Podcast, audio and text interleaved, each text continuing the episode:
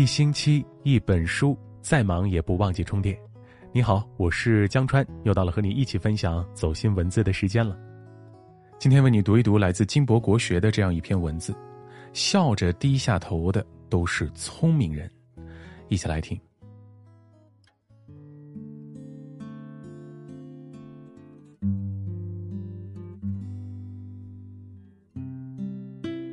有人问左宗棠：“天与地隔着多远的距离呢？”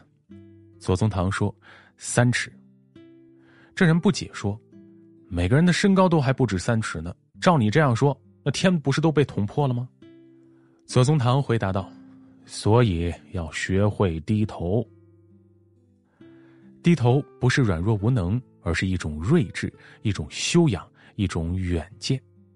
正所谓‘地低成海，人低成王’。”适时低头是一种大智慧，懂得笑着低头的人，能拥有更多。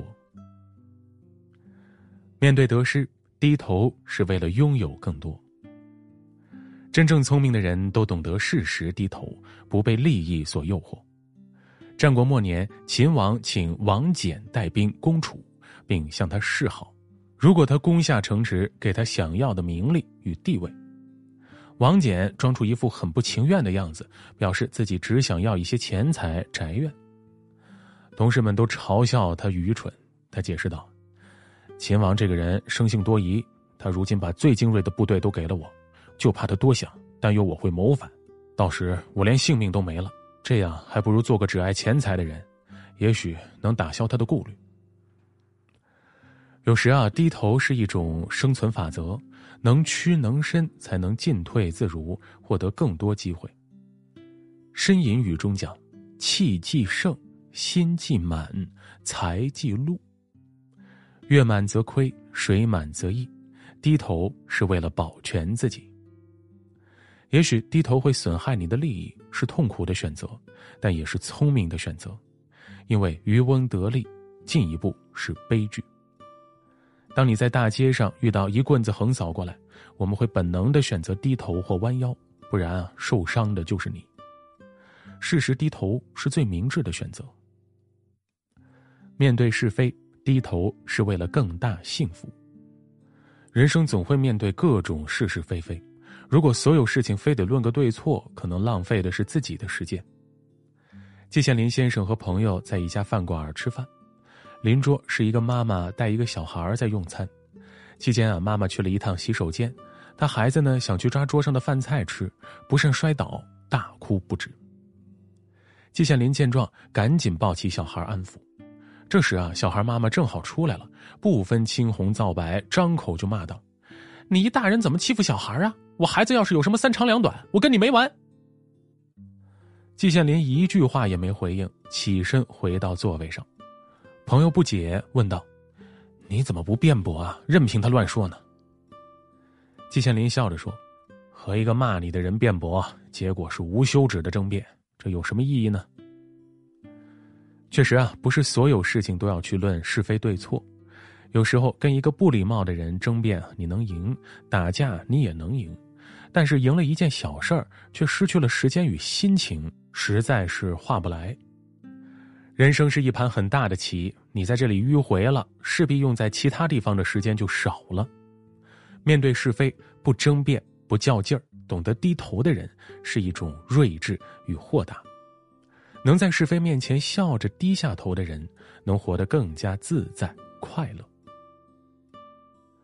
面对逆境，低头是为了更好前进。徐悲鸿曾说：“人不可有傲气。”但不可无傲骨。人应有傲骨，但遇事学会弯腰，不失为一种风度，更是一种远见。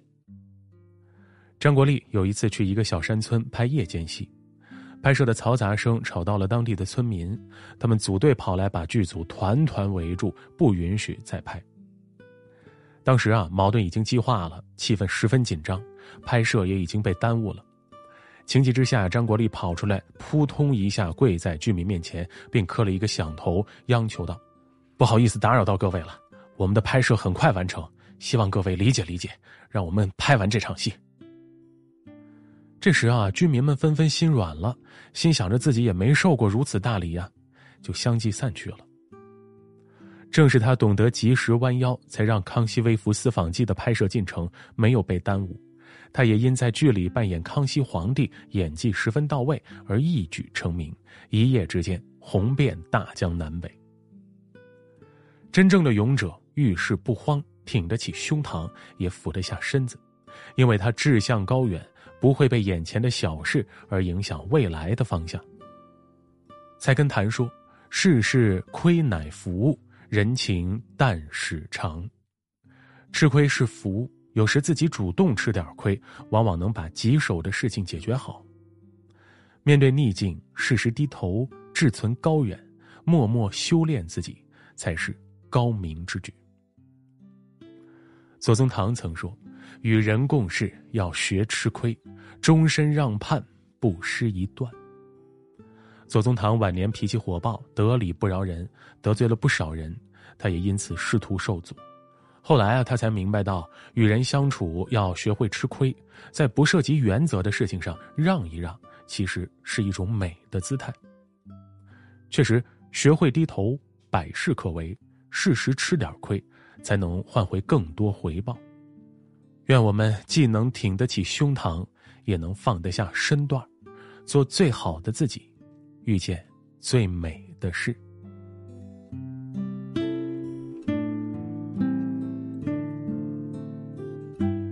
好了，感谢你的聆听陪伴。如果你喜欢今天分享的这样一篇文字，别忘了点击一下文末的再看，还有点赞，让你身边更多的人听到和看到它吧。明晚同一时间，我们不见不散。我是江川，我在北京，祝你晚安好梦，也祝你健康平安。我们下次见。